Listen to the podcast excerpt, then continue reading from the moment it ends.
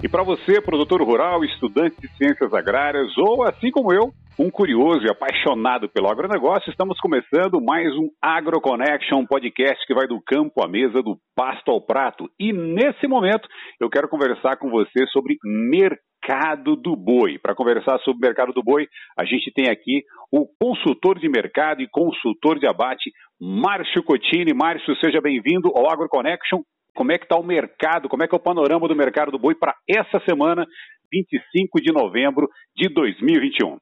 Fala, Marcos. É um prazer falar com você nesse podcast.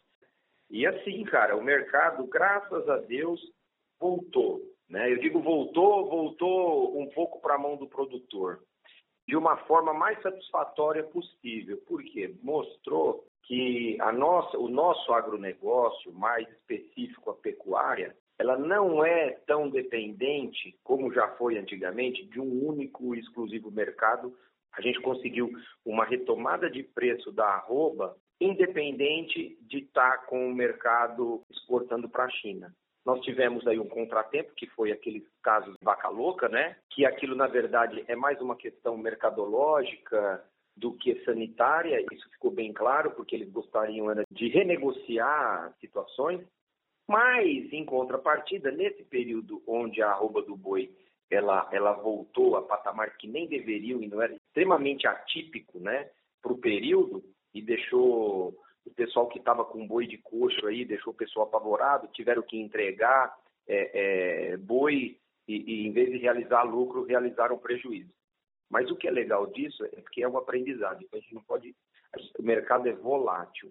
Mas como a demanda de alimento é muito grande, a gente aprende que não pode ficar na mão de uma pessoa só. E os frigoríficos enxergaram isso, junto com o governo, e fizeram um trabalho legal. Qual foi o trabalho? Enquanto o produtor está lá preocupado se o boi vai subir ou vai descer, a indústria ela se reposicionou buscando novos mercados e fortalecendo outras parcerias que eles já tinham é, conseguiram um volume maior para os Estados Unidos, conseguiram um, um volume maior para Chile, tiveram retomada também com Hong Kong. Então, essas coisas foram ajustando o mercado independente de a gente estar exportando ou não para a China. Né? A água bateu na canela, a água bateu na canela e o produtor, o frigorífico e o próprio estado foi correr atrás de novos mercados, né, Márcio? Isso é bom, mostra o dinamismo que o nosso setor tem encarado e enfrentado, né?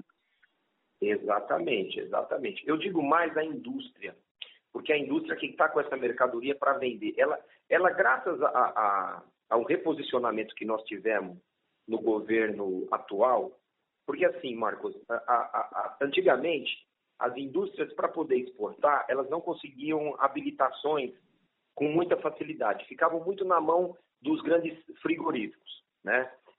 Os pequenos frigoríficos, para conseguir um mercado de exportação, as plantas não aprovavam. E dessa vez, e dessa vez não, agora, né, é, no, atu, no, atual governo, conseguiu fazer com que plantas pequenas conseguissem habilitação para a China, para a Rússia, para Oriente Médio. Então, a capacidade, a capacidade de venda de mercadoria ficou mais pulverizada. Então, todo frigorífico que estava comprando um boi relativamente barato, falou para essa, essa mercadoria eu posso colocar em tal mercado, essa outra mercadoria eu posso colocar em tal mercado. E o negócio foi fluindo e mostrou que a gente não tem essa dependência toda de um único mercado como o chinês. E o negócio Mas... ficou favorável para a indústria e agora refletiu para o produtor em preço.